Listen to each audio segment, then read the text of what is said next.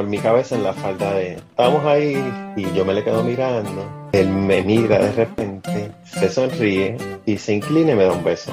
Mientras sonaba Faithfully de Journey. ¡Ah! Vuelvo a oír. Puta, se gritó una mujer, dijo. No. De los audífonos voy al baño y encuentro a la Coco desnuda, tirada a la, a la ducha, en un vómito enorme. Y vos, ¿qué putas? Le digo así. ¿Qué putas estás haciendo? Le dije. Bienvenidos al podcast Cucubano número 310. Esta semana, bueno, esta semana tengo una invitada que yo conozco hace 46 años. Ella eh, es mi querida hermana menor. Y la semana pasada tuve a mi hermana mayor, a Mirza. Esta semana voy a tener a Muriel. Yo no sé qué es lo que está ocurriendo, ¿verdad? Mientras estaba grabando el episodio que les puse la semana pasada, eh, en ese episodio, yo no sé si fue por cosas de la vida, eh, grabamos el día que se cumplían 19 años de que mi mamá murió. Mi mamá murió en el año 1992. No, sigo diciendo 19, a los 29, hace 29 años que mi mamá se murió. En el año 92, el 4 de septiembre. Y yo, los días de, muerte, los días eh, que son desagradables, ¿verdad? Cosas desagradables que le pasan a uno. Yo no los recuerdo generalmente. Y yo no sé por qué mis hermanas siempre se acuerdan del día que mami se murió. Y de verdad que yo no tengo ni, ni, idea de por qué. Pero yo nunca me acuerdo. Y en ese día que estaba grabando con, con Chapín y con mi hermana Mirza, pues mi hermana Mirza comentó que ese día se cumplían 29 años de que mi mamá ah, había muerto. Y pues yo no lo, ni me acordaba, ya, realmente yo no, no, no, lo tenía presente en ese, en ese momento. Pero yo no sé si es porque en septiembre, pues mis hermanas se acuerdan de que mi mamá murió o qué es lo que está ocurriendo, pero mi hermana eh, menor, Muriel, me comentó que quería grabarme una historia porque ya yo hice la historia del día que mamá murió, que es una, un podcast que se llama 4 de septiembre de 1992. Es el episodio número 6. Para las personas que llegaron recientemente, Ah, si quieren enterarse de qué fue lo que ocurrió el día que mamá murió, ahí en ese, en ese, en ese podcast le hago el cuento. Pero ella me dijo que quería mandar un audio como hizo con mi papá, que mi papá, ella contó un montón de historias de mi papá y, de, la vida de mi papá. Y, a mucha gente le, gustó, realmente recibí muchos mensajes de personas que, que, le, que le había gustado ¿verdad? La, la historia. Y pues ella pensó que ya no había hecho uno para mi mamá y decidió enviármelo. Y yo dije, bueno, qué, qué cosa más, más eh, apropiada que ponerlo, ¿verdad?, cerca de la fecha donde ella murió, que probablemente por esa razón es que mis dos hermanos se están acordando de mi mamá. Así que hoy lo que voy a hacer es eso. Mi hermana me mandó una, una grabación prácticamente de la, de la hora completa, casi casi una hora. De, pues ella contándome cosas de mi mamá y, sabrán que el 90% de las cosas, 95% de las cosas que ella cuenta aquí, de las que habla aquí, yo no las sabía, así que la historia no solamente para ustedes es nueva, sino que para mí también es nueva. Hay un montón de cosas que, yo no las, no las conocía. Y es bien interesante porque cuando yo comencé el podcast, que empecé a hablar de historia, como que le dio un, no sé, una necesidad, un interés a mi familia de no solamente de escuchar historias de la gente, de la gente digo yo, ¿verdad? Pero de mi familia. y no solamente pues de escuchar las historias, sino grabarlas también. Yo he puesto un montón en, en el Patreon de, de Cucubano y he puesto otro montón aquí. Eh, me siento con la gente y, pues, le digo que me cuenten.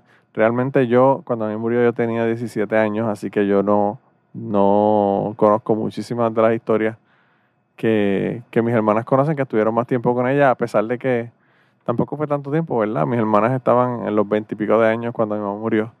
Así que pues, realmente no, no vivieron tampoco mucho tiempo con ella, pero pues tuvieron muchísima más oportunidad que yo de, escuchar las historias. Y no solamente de mi mamá, sino de, de mi familia, ¿verdad? De mis familiares. Yo, además de no haber estado con mi mamá por mucho tiempo, pues también eh, me mudé para acá, para Estados Unidos, y hay un montón de cosas que, que yo no las conozco, ¿verdad? De la familia, porque pues las hablan en todas esas veces que se reúnen allá con, eh, en casa de mis tías. Y, y, pues yo obviamente no estoy ahí para, para escucharlas. Así que hay un montón de historias que no las conozco. Y en este episodio la mayor parte de estas historias no las conocía. Así que como les dije, eh, también son nuevas para mí. Y es bien interesante. Ella me, me, dice que me prometió, ¿verdad?, enviarme unas fotos que, by the way, no me las envió todavía, pero la voy a hostigar para que me las envíe. Eh, todo eso lo voy a poner en Patreon. Eh, yo tengo una foto de la boda de mi mamá que yo no sé cómo llegó hasta mí, pero yo la tenía en un libro de música. Eh, yo me compré un libro de, de los Beatles básicamente todas las canciones famosas de los Beatles, las, que fueron top tens, que fueron un montón, eh, estaban en ese libro, era la, la, tablatura y la música para guitarra. Y yo me compré ese libro yo no sé por qué, en un momento dado yo abrí ese libro y dentro del libro estaba esa, esa foto de la boda de mi mamá. Yo no sé por qué, cómo terminó ahí. Eh, o si fue que alguien me dijo que me la iba a dar, me parece que fue quizás que alguien en Puerto Rico cuando fui me dijeron, mira, te voy a dar esta foto para que la tengas tu mamá. Y yo tenía ese libro conmigo y la puse ahí en el libro y, muchos años después encontré la foto en el libro. Esa foto y otro montón de fotos más de mi mamá las voy a poner en, en Patreon. Y un par de otras cosas adicionales, ¿verdad? Ella, además de hablar ella de mi mamá, pues ella también habló de, de mi mamá con otras personas de la familia y pues esos audios adicionales los voy a poner ahí en Patreon. Además de eso, le tengo una historia que le voy a poner probablemente esta semana adicional, que es una de las historias adicionales que yo pongo mensualmente en Patreon. Eh, y en Patreon yo recientemente cambié todos los tiers porque quería que todos los tiers incluyeran regalos para las personas que están en Patreon. Así que si a usted le interesa tener una taza de cucubano o un hoodie de cucubano o una t-shirt o lo que sea, vayan allá y vean los tiers y y si quieren tener alguna de esas cosas con el logo de Cucubano, pues es el único, el único lugar donde pueden conseguirlo. Y no solamente pues aportan y ayudan a, a, mí a pagar ¿verdad? equipo de grabación y servers y bueno, dominios y todas las cosas que, se, que, conlleva el costo de, de, hacer un podcast, sino que además de ayudarme a mí, pues tienen otro montón de contenido ya que no está aquí y pues ahora, ahora pueden tener una t-shirt de Cucubano que nadie tiene. Así que dense la vuelta por allá. El Patreon de Cucubano o mío es eh, patreon.com diagonal Manolo Matos. Y allá, además de Cucubano, pues también tengo los episodios adelantados de, de el podcast Polifonía y otras cosas adicionales que, que, no tienen nada que ver, como los Zooms, que la gente puede participar en los Zooms y estar, hacemos un, un hangout mensual donde la pasamos cabrón. Ustedes han escuchado algunos de los, de los Zooms, así que saben, eso ya no, tiene, no tengo que decírselo. Pero pues no solamente los van a poder escuchar, sino que además de eso también pueden estar allá y participar en los Zooms. Así que dense la vuelta por allá, chequenlo si les interesa. Eh, si no les interesa y quieren compartir el podcast y ayudarme de esa manera, pues también eso es bienvenido.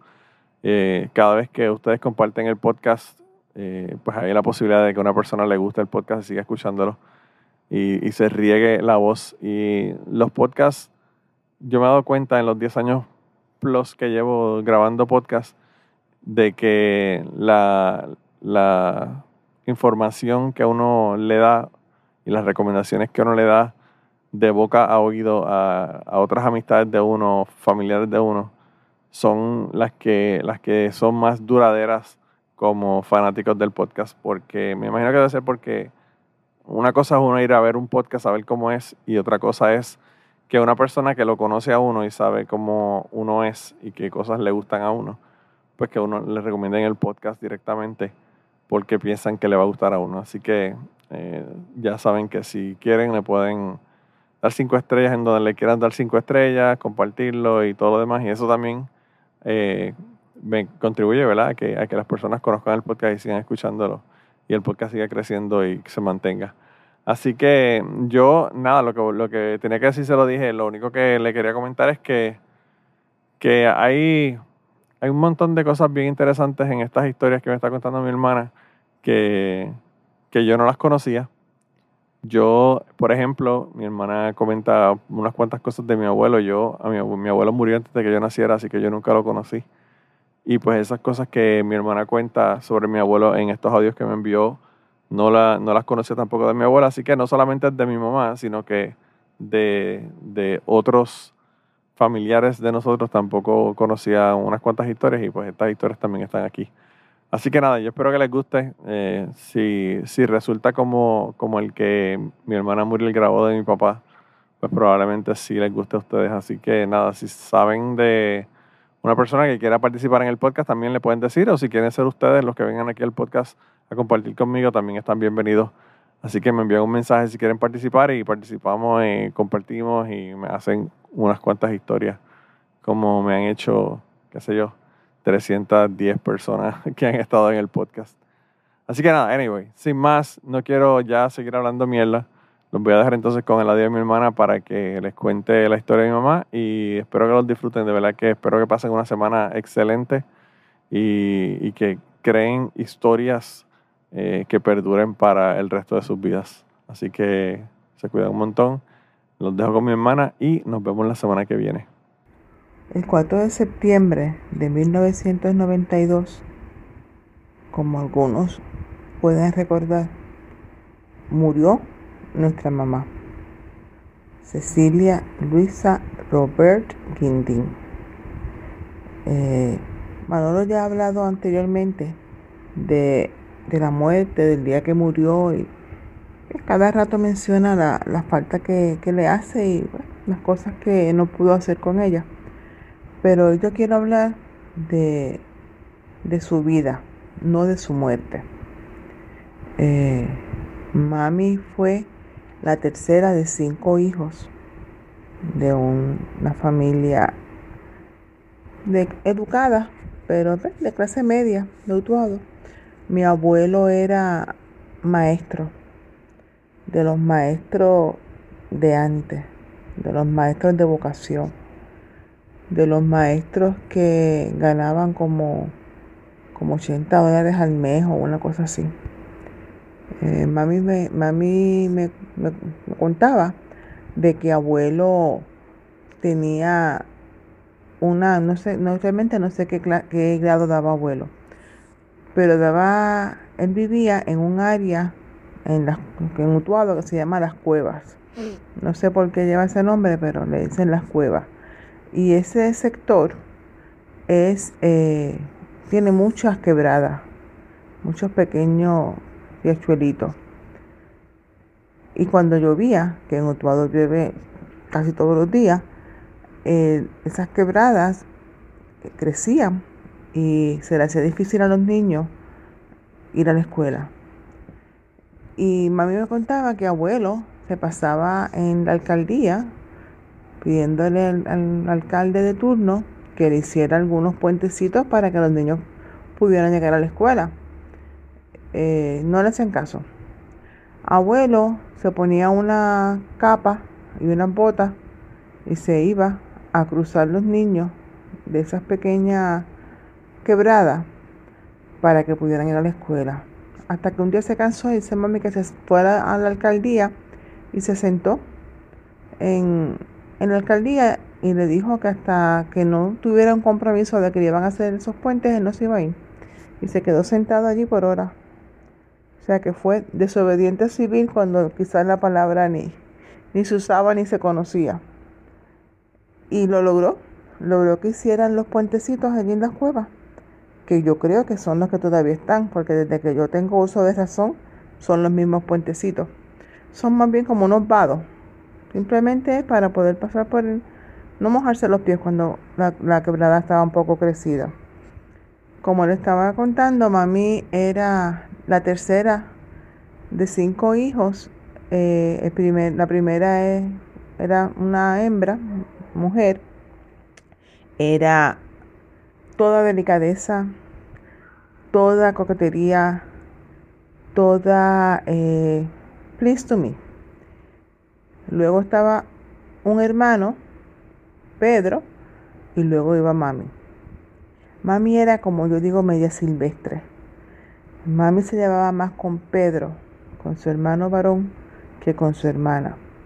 A mami le gustaba estar por el campo, estar subida a los palos de guayaba, comiendo guayaba. Ella compartía mucho con Pedro. Cuando fueron pequeños, ese era su, su compañero de aventuras. Eh, Adela no, Adela, que es la hermana mayor, como les digo, ella era de trajecitos y puntillas y mami era de pantalones y cadillos. Eh, cuando mami cuenta que cuando eh, ella eran adolescentes, en Utuado había varios salones que hacían lo que llamaban las jaranas, que eran como bailecitos por, la tarde. Ponían música, a veces en vivo, a veces música de disco. Decían como baile. Habían como dos o tres salones que hacían bailes así los viernes por la tarde. Y a mi tía Adela le encantaba, a ella le encantaba bailar y se pasaba, siempre quería ir a esa fiesta y pues en aquel tiempo las mujeres no salían solas. Y entonces mami iba con ella, porque eran pues las dos nenas grandes. Eh, y mi mami estaba un ratito, pero a mami no le gustaba mucho el baile ni, ni ese tipo de ambiente. Y mami estaba yo un ratito y ya quería irse. Y entonces era la pelea con Adela, porque Adela se quería quedar y mami se quería ir. Y entonces muchas veces mami se iba y la dejaba. Entonces cuando llegaba a la casa, mi abuela le preguntaba por Adela y dice, no, ella se quedó bailando. Y entonces cuando llegaba Adela, obviamente la regañaban porque se quedó bailando, que si hace si, si hacía rato que había llegado, que ella no había llegado. Y entonces siempre tenían esa pelea ya dos. Eh, pero a mami no le gustaba y se iba. Eh, a mami le decían Ceci, pero su nombre era Cecilia Luisa. Yo no sé por qué lo de Luisa, lo de Cecilia era porque la hermana de mi, de mi abuela, la tía de mi mamá, se llamaba Cecilia. Y Cecilia era como mi tía de la delicadita, fina, una porcelana. Y mami, el nombre no, no lo heredó. Heredó el nombre, pero no heredó la, delicadeza que llevaba ese nombre. Eh, lo de Luisa no sé, porque fue que se lo pusieron, pero sí sé que cerca de su casa vivía esta típica señora loca, este, esas de las que tienen la casa hecho un desastre con muchos animales, perros y todo, y se llamaba Luisa. Y los hermanos, por molestarla, le decían que le habían puesto Luisa por esa señora. Y mami odiaba su nombre, mami no le gustaba Cecilia Luisa. Decirle Cecilia Luisa a mami era mental de la madre. Pero eh, todo el mundo la conoce por Ceci. Mami era muy inteligente. Mami estudió en la escuela pública, pero el cuarto año en el colegio católico del pueblo, tú podías hacer el cuarto baño en, en, el verano. Cogías las clases de verano y ahí hacías el cuarto baño. Y mami lo hizo. Mami hizo su cuarto baño en, en el verano, así que mami se graduó de 16 años y se fue a la Universidad de Puerto Rico a hacer lo que llaman el curso normal, que eran dos años de universidad para ser maestro mami se vino a Río Piedra a estudiar. Así que llegó con 16 años al monstruo de Río Piedra.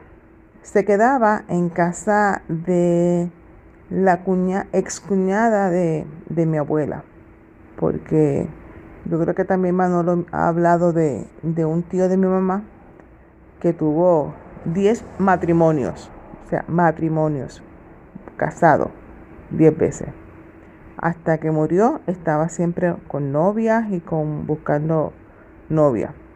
Eh, las misas sueltas, pues eso no lo sabemos. Y una de sus ex esposas vivía en Río Piedra, cerca de la Universidad de, de Puerto Rico, y mami se quedaba en su casa, se hospedaba en su casa. Mami dice que abuelo le daba, no sé, eran como dos dólares o algo así para la semana. Y de ahí ese dinero ella tenía que sacar el dinero del carro público para regresar a Utuado el viernes ella desde esa fumaba y guardaba el dinero para los cigarrillos. Entonces lo otro que quedaba pues era para alguna cosita que necesitara. Porque en la casa pues le daban comida. Eh, mami me cuenta que cuando ella estaba en la universidad, ella salió, sacó una mala nota. No sé qué nota sería. La cuestión es que ella dijo, ella se frustró porque ella nunca había salido, sacado malas notas. Y dice que la frustración fue tanta que ella cogió un carro público y regresó a Utuado. Porque en aquel tiempo no había teléfono, no había nada. Y cuando mami llegó a Utuado, abuelo le pregunta, ¿pero qué pasa? Entonces ella le dice, no, este, es que en o que me colgué en, un examen, este, yo no vuelvo para la universidad, que eso yo no puedo, que sí, que sé yo qué.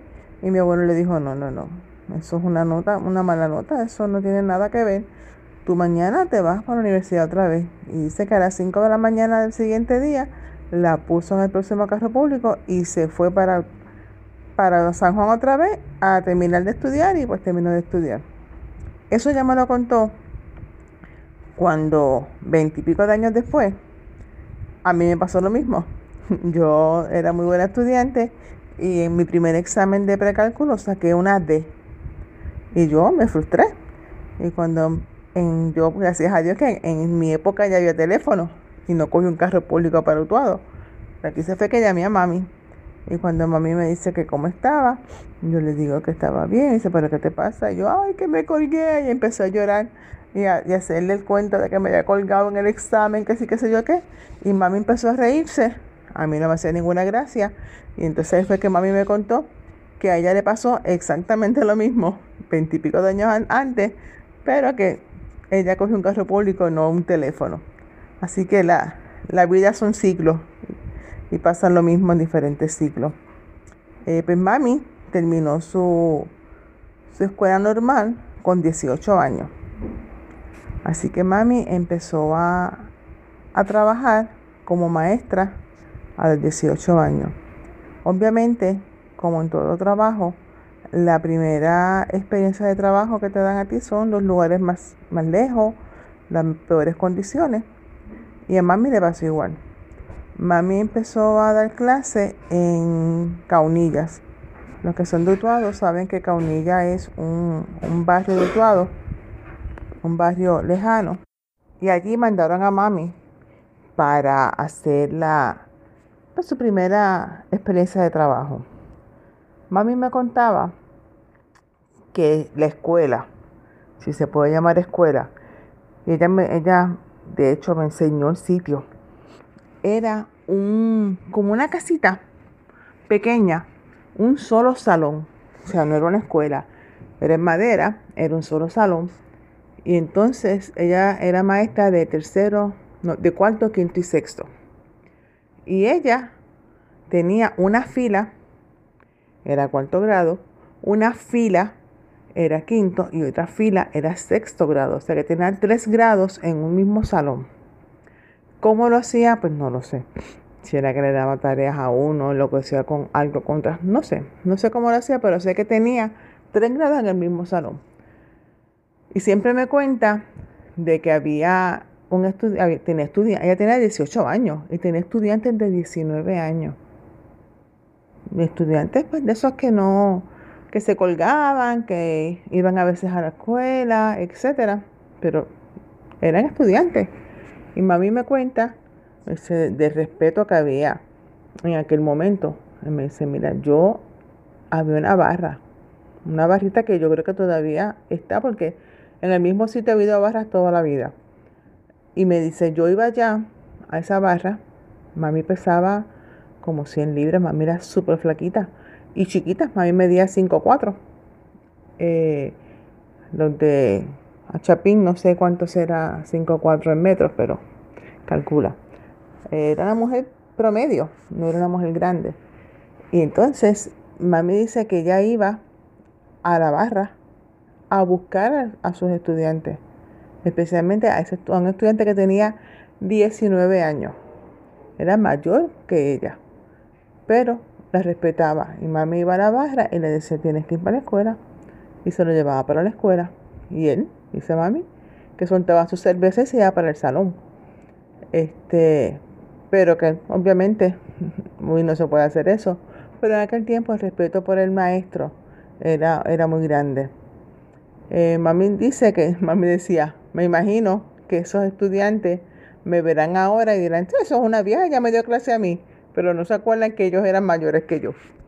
Pero eso le pasaba mucho a mami, que se encontraba con, con estudiantes y obviamente 30 años siendo maestra, cuatro, tres y cuatro grupos por, por, por año, porque ella daba matemáticas y estudios sociales en esos grados, o sea que no era el mismo grupo, sino que eran varios grupos no se acordaba de sus estudiantes, obviamente se acordaba de los estudiantes que fueran extraordinariamente buenos o extraordinariamente malos. Pero mami cuando la, como la reconocían, ay, Missy Robert, ¿cómo está usted? Que sí, que sé yo qué, ¿se acuerda de mí? Mami, claro. Entonces, después me decía, yo no sé quién era esa persona. Pero obviamente, o sea, no es lo mismo. Ella era maestra y ella ya era adulta pero los estudiantes tendrían 8 años, 10 años cuando ella les dio clase y luego eran unos hombres de 40 años con, con esposa, con hijos, con todo. O sea, hay una gente que sí se acordaba. Ella siempre se acordó y siempre sufrió y a veces hasta lloraba por un estudiante que tuvo en Salto Arriba. En Salto Arriba es un otro barrio de Utuado, pero tengo que decir algo antes de ese, de Salto Arriba, porque ya en Salto Arriba ya yo había nacido y estaba casada y todo, pero su segundo trabajo después de ese de Caunilla fue en Caguana, que es otro barrio de Utuado. Y era tan lejos, o sea, tan difícil ir allá. Mami no tenía carro en esa época, que mami se quedaba la semana en casa de un estudiante de ella. Mami también me, yo nunca fui a esa escuela, ella me enseñó la entrada, pero era que mami iba en carro público hasta la entrada de, esa, de ese sector y ahí el, uno de sus estudiantes, que era donde se quedaba ella, en la casa que ella se quedaba, venía con un caballo. Mami se montaba en el caballo para llegar hasta la casa, porque era bien lejos de donde lo dejaba el carro público a donde estaba la escuela. Pero mami iba ya, se quedaba de lunes a, de domingo a viernes en casa de ese, de ese estudiante y de viernes a domingo iba a su casa. Y así que dice que, y tenía que ir a caballo, porque no, era muy lejos para caminarlo. Así que todo eso pasó mami en sus primeros años de escuela. Luego fue a otra escuela que fue en Paso Palma. Allá fue eh, donde conoció a mi papá. Porque mi tía, Aya, ustedes, muchos de ustedes la conocen también, Aya daba clase de primer grado. Porque Aya, su, su mayor satisfacción es enseñar a leer y escribir. La mayor frustración de Aya es, Aya se deprime y sufre cuando ve que una persona no sabe leer y escribir porque su abuela era una persona muy fina, muy bien puesta siempre, de muy buena familia, pero era mujer y nació a principios de siglo en un campo. Ella no sabía leer ni escribir. Sus nietas eran quienes las hacían las cartas para sus amistades y su familia. Y a mi tía le marcó tanto eso de que su abuela, siendo una persona inteligente, siendo una persona fina, no supiera leer ni escribir. Y entonces ella toda su vida se dedicó a ser maestra de primer grado. Enseñar, o sea, ella se enteraba de que había alguien que no sabía leer ni escribir. Y eso ella, eso la frustraba. Ella decía, pero yo, yo le enseño, que venga aquí, yo le enseño, porque para ella eso era como la puerta al mundo, leer y escribir. Y mi tía daba clases de primer grado y mami daba clases de cuarto, quinto y sexto. Y papi iba a buscar a mi tía, en papi tiene un jeep, iba a buscar a mi tía por la mañana y por la, pues, por la tarde, la llevaba por la mañana, y como mami vivía de camino a casa de mi tía, pues a veces lo que llamaban aquí le daban pon, la llevaba. Y ahí se conocieron y siguieron hasta que se enamoraron, obviamente se casaron. Mami se casó, como, creo que fue un jueves, ella me contaba que era un, fue un jueves. Y eh, fue una, boda sencilla, una boda familiar, porque mami fue quien pagó su boda. Mami se la boda la pagué yo, porque pues, no había suficiente dinero en la casa. Eran, como le dije, cinco hijos. Y ella dijo, no, mi boda me la pago yo. Y pagó su boda. Yo le voy a mandar a Manolo fotos para que las ponga, no sé si en Patreon o, dónde, de la boda de mami porque era bien bonita. Este, y entonces eh, le hicieron en la misma casa de, mami. Se casó mami, nació mi hermana, nació, nací yo. Y entonces ahí eh, le dio cáncer a mami. Le dio linfoma no Hodgkins. Y se salvó. Pero obviamente, o sea, le dieron tres meses de vida. Le se puso súper, súper, súper flaquita. Eh, ya eran como 90 libras, me dice ella que pesaba. Eh, este, el pelo no se le cayó. Mi tía me dice que ella le hacía rolitos y eso pero que nunca se le cayó el pelo. Sí se le puso como escaso, pero no se quedó calva completa. Le dieron radiación con cobalto, porque ella, la glándula que tenía más mala, de cancerosa, era en el cuello. Entonces le dieron eh, radiación con cobalto, también pues, en el esternón, y le dieron quimioterapia. Le sacaron el vaso todo eso yo tendría como cinco años, por ahí más o menos. Yo me acuerdo cuando yo estaba en primer grado, mami todavía estaba en tratamientos y eso. Eh, mami era, yo me acuerdo que en ese tiempo estaba trabajando en Salto Arriba. Y mami cuenta que ella, la familia de mi papá, es súper llorona.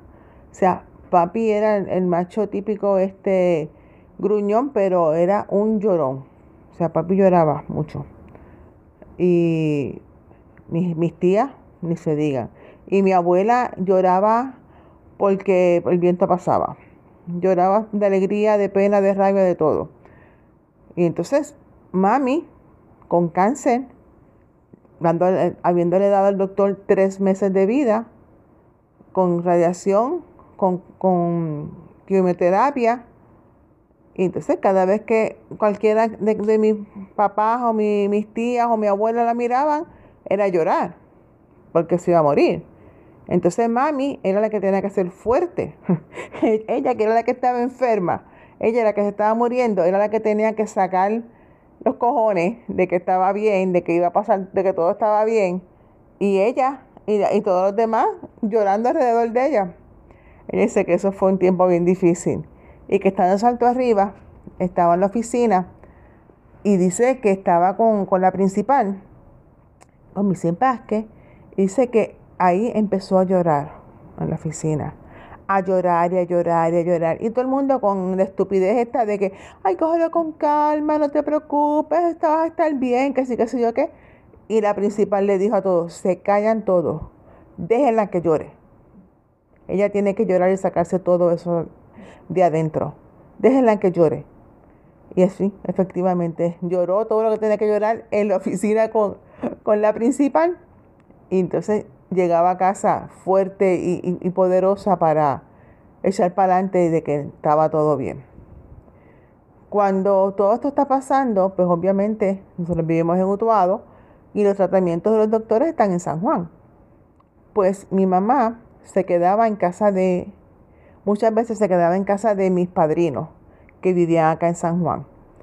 Y entonces mami me cuenta que ella le falta, ella siguió estudiando, porque el curso normal, como le dije, eran pues dos años de universidad, pero mami siguió estudiando poco a poco para terminar el bachillerato y tener un bachillerato, los cuatro años de universidad, para ser maestra. Ahí le faltaban 11 créditos para terminar su bachillerato. Ella le había prometido a su papá que ella iba a terminar el bachillerato. Cuando le surge lo del cáncer, pues, ¿qué pasa? Que ella quiere cumplir su promesa a su padre. Y fue en verano. Ella fue a, la, universidad y le pidió a, permiso en el decanato para que le permitieran coger 11 créditos en un verano. Que eso es, es una carga académica tremenda, porque realmente eh, lo que más coges en verano son 6 créditos, 9 créditos, como mucho. Y tuvieron que hacerle un permiso especial para que ella pudiera terminar su bachillerato en ese verano y coger los 11 créditos. O sea que no, o sea, teniendo cáncer, teniendo, eh, viviendo acá en San Juan, dejándonos a nosotras en Utuado, teniendo, ella iba por la mañana al oncológico, al hospital oncológico, y le daban la radiación. Salía de la radiación para la universidad, para estudiar sus 11 secretos, para, porque ella decía, si yo me muero, que pensaba que se iba a morir, yo quiero cumplirle la promesa a mi papá que yo le prometí que yo iba a terminar mi bachillerato. Y yo, pienso ahora, o sea, con tanta cosa que tiene que preocuparse, y ella preocupada por cumplir la promesa de su padre. O sea, era increíble. Pues tuvo que pedir un permiso. Entonces, dice mami que cuando ella fue a, diferentes oficinas en la, en la universidad y le dieron el permiso. Cuando le dieron, ya tenía todo, estaba matriculada con sus 11 créditos, regresó a la oficina del decanato para dar las gracias porque le habían, logrado, le habían permitido tomar los 11 créditos. Dice que cuando ella llegó a la oficina, la secretaria le dijo, ¿cómo es? ¿Qué pasó? Entonces dice, no, que vengo a dar las gracias. Dice, espérate un momentito. Y mami dice, ¿qué pasó aquí? Aquí me chavé, me quitaron los, los créditos, metí las patas. Entonces ella llama a la otra secretaria, a la decana, a todo el que estaba allí. Entonces le dice, vengan acá. Y mi mamá me dijo, aquí me jodí me quitaron, me van a quitar los créditos, no voy a poder terminar. Y cuando llega todo el mundo, le dice a la señora, ¿puede por favor repetir lo que usted me dice? Y mamá dice, bueno, que yo vengo a darle las gracias porque me permitieron matricularme en 11 créditos para poder terminar mi bachillerato. Y la señora le dice, pero es la primera vez que alguien viene a darme las gracias, porque todo el mundo viene aquí con el problema, con la situación, se va, resuelven o lo que no, o no resuelven y se acaban. nunca, nadie, nadie nunca había regresado para dar las gracias. Y eso, estamos sorprendidos de que usted haya regresado para dar las gracias. Y mami decía, a la madre, si yo llego a saber esto, no regreso nada. Pero nada, esa es otra de las anécdotas de mami. Terminó su, su bachillerato en ese verano. Mami me contaba que cuando ella le hicieron la radiación con cobalto, a ella se le secaron todas las glándulas salivales. Mami no tenía saliva. Porque obviamente con, la radiación se, quemaron. Eh, ¿Y qué pasó? Que dice que todo, ella lo que podía comer eran sopa. Porque no tenía, no podía, o sea, la, comida no podía masticarla, no tenía saliva. Y entonces dice que todo le sabía a pluma quemada. Dice que era horrible, que ella comía porque tenía que comer, pero no era porque tenía hambre ni por nada. Dice que eso era, era una tortura comer, porque todo sabía a pluma quemada. No sabía, o sea, no, no, la comida no, no le sabía. Pero se la comía. Por eso era que también estaba tan flaquita. Aparte de que luego con la quimio, pues todo el mundo sabe que la quimio es vomitar y vomitar y vomitar. Yo recuerdo que una vez nosotros vinimos a San Juan y cuando regresaba a darse la quimio a mami y cuando regresábamos, muy setentoso, porque eso hoy día le habían dado 60 boletos de tránsito, pero íbamos en un, papi tenía un, un carro Nova Super Sport de dos puertas y entonces mi hermana y yo íbamos en el asiento del frente y mami iba acostada atrás vomitando, con una bolsa vomitando, todo el camino de regreso. Así estaba vomitando uno o dos días y luego entonces eh, pues ya estaba mejor hasta la próxima quimio. eh, mami estuvo enferma, mami decía que ya ella le pedía a Dios que no se podía morir porque mi hermana y yo estábamos pequeñas y con lo alcahueta que son mis tías y mi abuela, mami decía, si yo me muero, estas nenas no van a aprender, no van a poder ni caminar, no van a hacer nada, van a ser unas inútiles, porque con la pena de las huérfanas, mis tías y mi abuela iban a ser tan y tan y tan y tan consentidoras que no nos iban a dejar hacer nada. Y dice que ella, ella realmente dice, yo, yo no me morí porque yo decía que no me podía morir, porque no podía dejar las huérfanas a ustedes, porque si no iban a ser unas infelices. Y efectivamente no se murió. Y de hecho, después tuvo Manolo. Eh, murió muchos años después. Eh, Manolo y ustedes, muchos de ustedes no creen en, en, Dios ni en milagros ni cosas, pero mami siempre entendió que su sanación, mami era muy devota de la Virgen de Lourdes, la Virgen de, Francia. Y mami entiende que, pues, que se salvó por intersección, ah, porque la Virgen intercedió eh, para, para salvarla, porque ella decía que ella no podía morirse porque nosotras no podíamos quedarnos huérfanas. Eh, después que mami, es, como le digo, se, se sanó del cáncer, tuvo a Manolo, tuvo este, tuvo, pues, siguió su vida. Mami siempre, eh, que alguien de la comunidad, alguien que ella conocía, tenía cáncer, mami lo iba a visitar. Pues para darle su experiencia, para darle consuelo, para darle ese apoyo que le hace falta, mucha falta a la gente cuando está pasando por esos momentos difíciles. Y mami, como haber, luego de haberlo pasado y de haber eh, sobrevivido el cáncer, pues mami te tenía como esa misión. mami iba a ver a todas esas personas, las saludaba, las compartía con ella, le daba su, pues, su experiencia, si, pues, eran católicos le hablaba de la Virgen, todo ese tipo de, de, mensaje positivo, de fe y de esperanza, pues, que la gente necesita y más de una persona que lo vivió. Porque no es lo mismo que yo vaya y le diga a la persona, tienes que tener fe, tienes que estar tranquilo. Cuando bueno, no he pasado por la situación, a cuando una persona que ha pasado por la situación, que sabe cómo te sientes exactamente, que sabe todo eso, te, consuela y te, y te da ese, apoyo.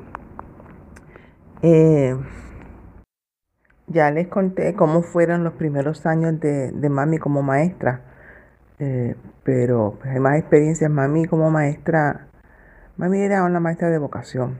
Mami siempre buscaba a los estudiantes más problemáticos, a los estudiantes, a los peores estudiantes, esos eran los amigos de mami.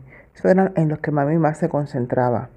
Porque mami siempre entendía que casi todos esos niños que, que, pues, son problemáticos en la escuela, que se portan mal, que, que tienen malas notas y eso, hay un trasfondo de por qué son así. Eh, mami siempre se acordaba y lloraba y sufría por un estudiante que ella tuvo en, en Salto Arriba cuando estaba trabajando en Salto Arriba, quedaba cuarto, quinto y sexto. Y ese estudiante, eh, el papá murió y la mamá se volvió a casar con un tipo, sinvergüenza. Y el señor era una, una, mala persona. Pero la mujer, no sé si, si por cuestión económica, si por... que hay mujeres que no pueden estar sin un hombre. No sé qué situación será la de la señora pero la señora seguía con ese señor, aun aunque el señor maltrataba a sus hijos. El señor, eh, donde vivía, había mucho, mucho perro realengo. Y el señor obligaba a, los hijastros a poner veneno. envenenaba salchichas y cosas así. Y los obligaba a que fueran, se los tiraran cerca donde estaban los perros para que los mataran. No sé si era que tenía animales y los perros se los, se los dañaban o simplemente era maldad. Esa parte no sé, pero sé que él, obligaba a, los, a, los, hijastros a envenenar los perros. Y entonces este, este muchacho que era estudiante de mami eh, no quería hacer eso. Y entonces pues se pasaban peleando el Señor con, con él, porque el muchacho no quería hacer lo que el Señor decía, ¿no? envenenar perros y hacer otras cosas que él entendía que no eran correctas, y se pasaban en, una guerra. Eh, la mamá, no sé cómo, bajo qué cargo sería, si fue que, que dijo que era inmanejable o cómo.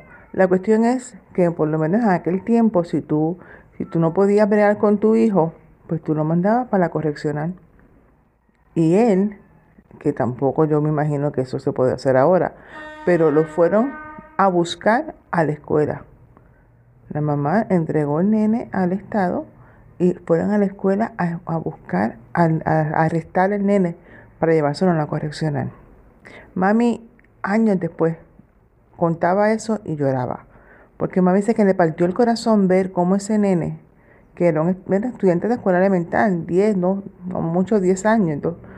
y el nene, eh, dos, 10, 12 años, el nene estaba en, la patrulla, la perrera, llorando, diciéndole a la mamá que por favor que no lo, que no lo mandara. Y él, eh, la mamá decía, no, no, yo no puedo contigo. Este vete, que te lleven porque yo no puedo contigo. Y todo era por culpa del, del marido, del sinvergüenza marido, que era el que chavaba. Y se lo llevaron a la correccional. Y estuvo no sé cuántos años. La cuestión es que cuando él regresa, él hablaba con mami le decía a mí sí, yo era un pendejo. Yo no sé un carajo. Ahora sí que yo sé. Ahora sí que yo aprendí cosas malas y cosas de la vida. O sea que lo que hizo, lo que hizo la señora fue destruirle su vida por un macho. Y mami eso, eso sí que mami no lo permitía, eso mami lo la ponía rabiosa. Y mami, eh, por ejemplo, eh, entonces, de hecho, el nene ese creció y se hizo adulto y terminó suicidándose. Ese nene se ahorcó. Y mami, eso mami lo tenía como un puñal en su corazón porque ese nene ya vio cómo, cómo se destruyó. Tú sabes, y, por culpa de, la madre. Eso mami nunca, nunca, nunca lo superó. Eh, y como le digo, mami siempre era con los estudiantes, los estudiantes difíciles. En la escuela, luego fue bibliotecaria y en la biblioteca eh, ella dejaba en aquella época, muchos de los millennials de, del podcast ni sabrán qué es eso, pero los que somos un poquito mayores nos acordaremos de los super radios que había que eso era de los 70, finales 70, principios de 80, que era que eh, obviamente no había iPhone ni había nada de eso. Lo que habían era unos radios que aquello pesaba como un matrimonio mal llevado. Era que yo pesaba como 20 libras, gigantesco. Y entonces, eh, de batería, de baterías D. Y eso los muchachos se lo llevaban y para la mediodía y así, este, ponían para oír cassette y oír música. Y eso era, o sea, mientras más grande radio, mejor era.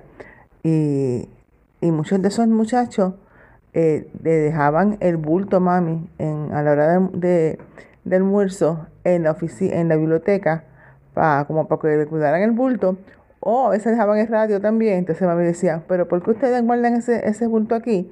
Si ese bulto pesa menos que ese radio. Y con el radio están para arriba y para abajo y no pueden con un poquito, con un bulto que pesa menos. Ustedes son unos sinvergüenzas. Pero mami los dejaba porque eso era una forma de que fueran a la biblioteca, de, de ya verlos, de ya, tú sabes, compartir con ellos.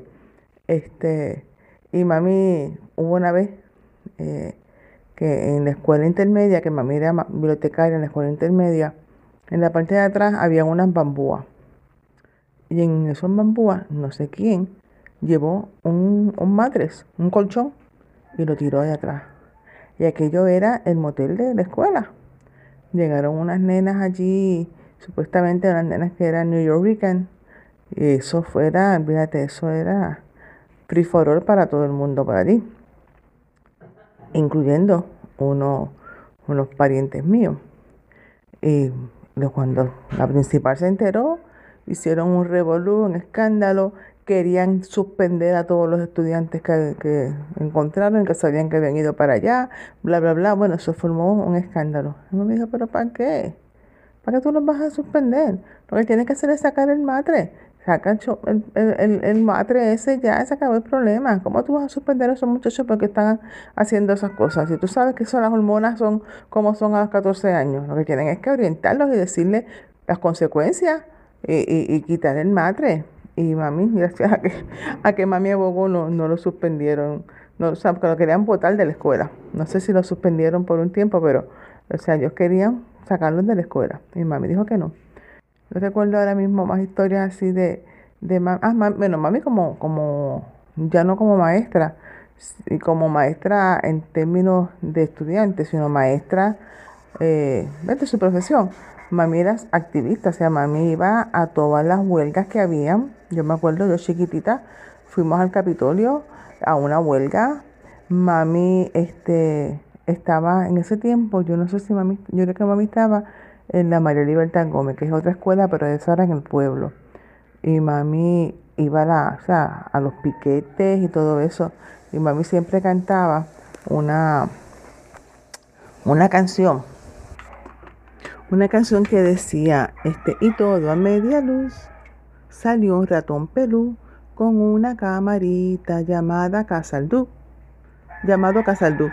Y esa era uno de los, de los que trabajaban en la oficina del superintendente, que, pues, que estaba como, como chota, como espía. Y entonces pasaba por el piquete a sacarle fotos a lo que se estaban manifestando. Para después, me imagino que era tomar represalia. Entonces le, le hicieron, le inventaron esa canción. Y mami la cantaba. Muchos años después yo me enteré que eso era un tango. Este, así que Manolo tiene la asignación de buscar cuál es el tango y ponerlo. Este, pero, o sea, ese, tango yo lo aprendí por la canción de mami. Y como le digo, mami iba a toda donde quiera que había algo de justicia, ahí estaba mami. Mami no le temblaba la mano en términos de, de defender lo que ella entendía que era correcto y eh, defender a quienes ella entendía que se lo merecía. Eh, tanto es así que muchos años después, cuando se jubiló, se dedicó a trabajar con desertores escolares. En Puerto Rico hay, o sea, hay muchos programas, no muchos, pero varios programas que trabajan con desertores escolares son los estudiantes que por una u otra razón dejaron de, estudiar, dejaron la escuela. Y entonces eh, dejaron la escuela para, para estar en la casa o estar por ahí. Y entonces a los 16 años hay como como dos o tres escuelas, dos o tres programas eh, técnicos, vocacionales, que, te, que los ayudan y les dan clases, les dan orientación, los preparan para un oficio. Pero de 14 a 16 años no hay nada. Y de 14 a 16 años es donde más desertores escolares hay. Entonces mami vivía frustrada porque mami decía, un, joven que a los 14 años deja la, la, escuela porque entiende que la escuela no provee lo que necesita, no le gusta, no le interesa, lo que sea, tiene que esperar a los 16 años para tener una alternativa. En esos dos años ese niño se pierde, pierde el interés por estudiar, pierde el interés por, por, por las cosas académicas. Ese niño en esos dos años el mundo se lo traga. Y mami siempre estaba como furiosa y, y, pues, le molesta porque el sistema le, fallaba nuevamente. Le fallaba porque no los podía mantener, le fallaba porque no le proveía herramientas necesarias a una edad en cuando la necesitaban, porque a los 16 años ya se chavó. Era a los 14 que le hacía falta. Y mami se dedicaba a los últimos como dos años o tres después de que se retiró, ella se dedicó a, trabajar con los escolares. Y lo mismo, volvía, o sea, ella, le daba una lista de sectores escolares. Y mami iba a, las casas, a los campos, a donde, donde estuviera el joven para buscarlo, para darle las alternativas, para insistir hasta tanto lo pusiera en un en algún programa. Había, me acuerdo siempre de uno que que era de sector escolar, el papá era un ex militar y una persona de estas que son bien, bien cuadradas. Y entonces el nene era como, pues estaba dominado por el padre, no quería estudiar, pero tú sabes. Y mami tuvo que luchar con él para que el nene, para que el papá le permitiera estudiar eh, electricidad para ser electricista. Y tanto tuvo mami hasta que logró. Y después el nene siempre que la veía le daba las gracias porque gracias a ella él había podido estudiar y ser electricista. Y pues mami iba, como les digo, a todos los campos, a todos los sitios. Ella donde hubiese un joven que la necesitara, allá estaba ella. Y era pues su vocación, ayudar a, a los más, eh, los más incomprendidos realmente, porque realmente es que ella entendía que eran pues eh, jóvenes que el sistema, la familia le había fallado y que no tienen otro mecanismo más que hacer las cosas que hacían y estar en la calle y, y, pues defenderse de la mejor de la manera que ellos entendían que era la mejor manera cuando necesariamente pues, muchas veces las consecuencias eran terribles. Mi hermana realmente podría ser podcastera porque se puede sentar en un micrófono y grabar una hora hablando sola. Así que esa parte la tiene dominada totalmente. Lo único que le falta es despedirse, saber despedirse. Así que como mi hermano no se despidió y me dejó el audio ahí, pues yo me voy a despedir. Eh, así que nada, con eso yo creo que ya tienen una idea más o menos ahí de quién era mi mamá. Eh, se enteraron igual que yo de las historias que yo ni siquiera yo sabía. Y, nada, espero que, que les haya gustado y nos vemos la semana que viene. Y antes de terminar el podcast del día de hoy, queremos dar las gracias a las personas que nos han ayudado, ¿verdad?, para hacer el podcast posible. Eh, la primera persona que quiero agradecerles es a Raúl Arnaiz, que me hizo el logo de Cucubano. Eh, Raúl Arnaiz lo consiguen en patreon.com slash Raúl Arnaiz y allá pueden ver sus trabajos. Realmente Raúl es tremendo artista. Y además de eso, la canción del podcast la canta Maida Belén con Rafi Lina en la guitarra y Kike Domenech en el 4. Queremos darle las gracias también a ellos por permitirnos utilizar la canción para el podcast. Además de eso, a mí me consigues en patreon.com slash Manolo Matos o me consigues en Twitter como Manolo Matos y el podcast lo consigues como Cucubano Pod. Así que por allá nos puedes enviar mensajes, nos puedes decir eh, que nos quieres contar historias, te puedes autoinvitar a participar en el podcast. Siempre estamos buscando invitados nuevos que tengan historias interesantes, así que no, no dudes en llamarnos si tienes una historia que nos quieres contar. Y nada, espero que pasen una semana increíble y nos vemos prontito.